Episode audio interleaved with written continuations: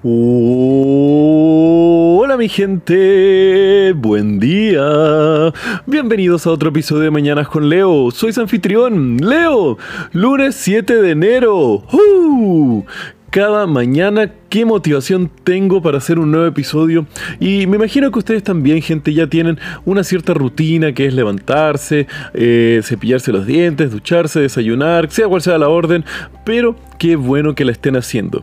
Y no sé, solamente espero que mi sistema para estar grabando estos episodios me ayuden a prevenir cualquier problema que se venga más adelante y no esté grabando siempre todos los episodios en la mañana al mismo día. Pero bueno, aun cuando uno previene las cosas, siempre tenemos que estar con la flexibilidad de que vendrán imprevistos y tendremos que tener la capacidad para saber aprender y ser flexibles en la vida, pues el no tener esa capacidad de adaptarnos a nuevos contextos, bueno, como lo que dice Darwin, la supervivencia del más apto.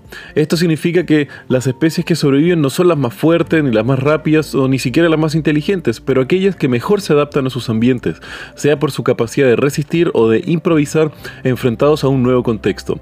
Así que mi gente, cuando las rutinas y el orden nos traen muchos beneficios, tenemos que también estar conscientes que vivimos en un mundo lleno de incertidumbre y aprender a ser flexibles es una de las cosas más importantes en nuestra vida.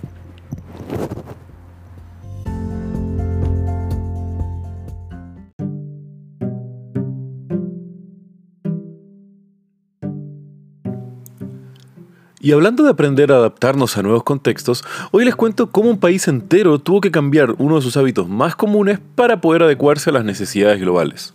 Y como todos sabemos, el automóvil o auto o carro o sea como sea como lo llamen en sus lados, ustedes saben a lo que me refiero, ha sido uno de los inventos más importantes para la humanidad en el siglo XX, habilitando el transporte de carga gracias al desarrollo de camiones, redefinió la estructura de nuestras ciudades y al mismo tiempo liberó a que las personas pudieran prácticamente recorrer el mundo entero sin despegar del suelo, facilitando así la movilización de miles de millones de personas en todo el mundo.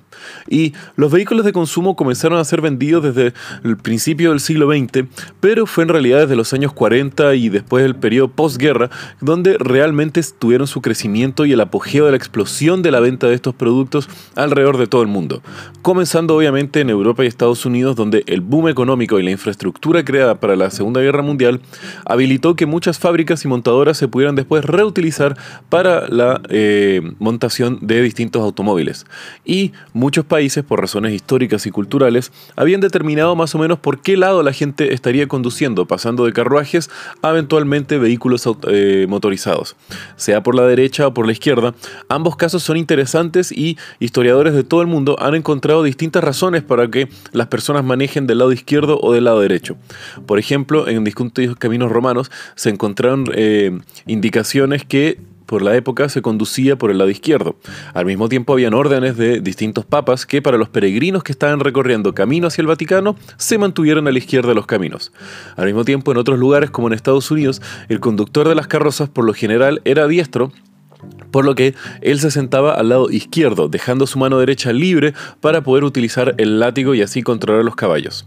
Entonces, más o menos los países ya tenían sus culturas y sus tradiciones para conducir del lado izquierdo derecho. Y uno de ellos era Suecia, que al igual de Reino Unido, Irlanda y Japón y unos pocos países, se manejaba principalmente por el carril izquierdo de la calle. Y lo habían hecho sin cuestionarlo y sin tener ningún tipo de inconveniente, pero en los años 60 esto comenzó poco a poco a cambiar, y se dio por distintas razones. Por un lado, en menos de 10 años el parque automotriz se triplicó, pasando de 500.000 vehículos a 1,5 millones. Esto obviamente incrementó de forma explosiva la tasa de accidentes fatales en ese país. Pero lo peor y uno de los factores más fuertes era que Debido a que Suecia en la época era un mercado prácticamente irrelevante para las compañías automotrices, el 90% de los vehículos vendidos en Suecia tenía al conductor en el lado izquierdo, incrementando la tasa de accidentes per cápita debido a tener autos que eran diseñados para manejar por la pista derecha, mientras que todo el mundo estaba manejando por la pista izquierda. Y esto principalmente también porque eh, gran parte de los autos vendidos en Suecia eran para el mercado europeo y manufacturados en Estados Unidos, lo cual no justificaba el costo de cambiar el manubrio del lado izquierdo al lado derecho. Y fue así que el gobierno sueco decidió durante el mandato del primer ministro Tage Erlander eh, hacer un plebiscito para ver si se cambiaba de lado. Esto arrojó resultados negativos para Erlander, pues 87% de los suecos no querían cambiarse de lado y seguir manejando por el lado izquierdo. El tema fue que el gobierno hizo caso omiso del plebiscito, pues no era vinculante, y decidieron seguir con el cambio por el bien de la sociedad. Y fue así como se determinó el famoso Dagen Ha, o también conocido como Día H, donde el 3 de septiembre de 1967 sería prohibido el tráfico de vehículos no esenciales, eso significa menos ambulancias, vehículos policiales, servicios elementales y todo eso, desde la 1 de la mañana hasta las 6 de la mañana de ese mismo día.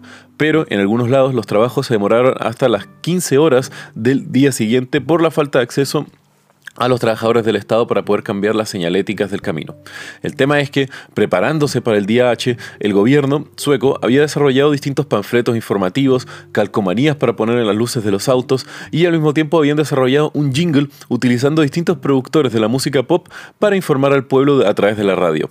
Y fue así como de la noche a la mañana Suecia cambió de lado.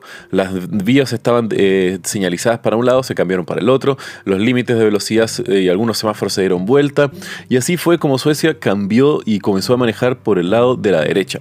Y uno se imaginaría que esto provocó una ola de accidentes y que miles de suecos murieron por no estar acostumbrados a manejar por el otro lado. Bueno, no fue así, al contrario. El mismo día H y la semana que le siguió, la tasa de accidentes diarios disminuyó de casi 300 accidentes letales a solamente 120. Esto principalmente pues se estima que los suecos están súper cautelosos y con miedo de estar haciendo este cambio radical y manejar ahora por el otro lado de la calle, pero el tema fue que este sistema y esta cautela no se mantuvo, pues al poco tiempo y algunos meses después del día H, la tasa de accidentes volvió a lo normal. Y ahí el gobierno se cuestionó si es que efectivamente esto era porque Suecia simplemente era un mal país para manejar o si es que realmente el impacto de las vías donde manejaban y los autos tendría que haber tenido algún peso. Pero el tema fue que Suecia no fue el único país nórdico, pues al año siguiente Islandia también realizaría este cambio, más o menos por las mismas razones eh, de las que lo realizó Suecia. Y podemos ver cómo ahora gran parte del mundo, a excepción de algunos poquísimos, poquísimos países, se maneja por el lado eh, derecho de la vía y tenemos el manubrio en el lado izquierdo de nuestros vehículos. Y bueno, mi gente, si quieren saber un poco más de lo que les hablé el día de hoy, pueden ver los links en la descripción del episodio y como ya saben, que tengan un muy buen día. Los quiero, gente. Besos.